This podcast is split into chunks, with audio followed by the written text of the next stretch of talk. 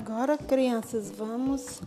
É, vocês vão escrever sobre o animalzinho que vocês têm de estimação, tá certo? Se tiver uma foto, tirar a foto deles e escrever o nome deles, tá certo? É, do jeito que vocês sabem.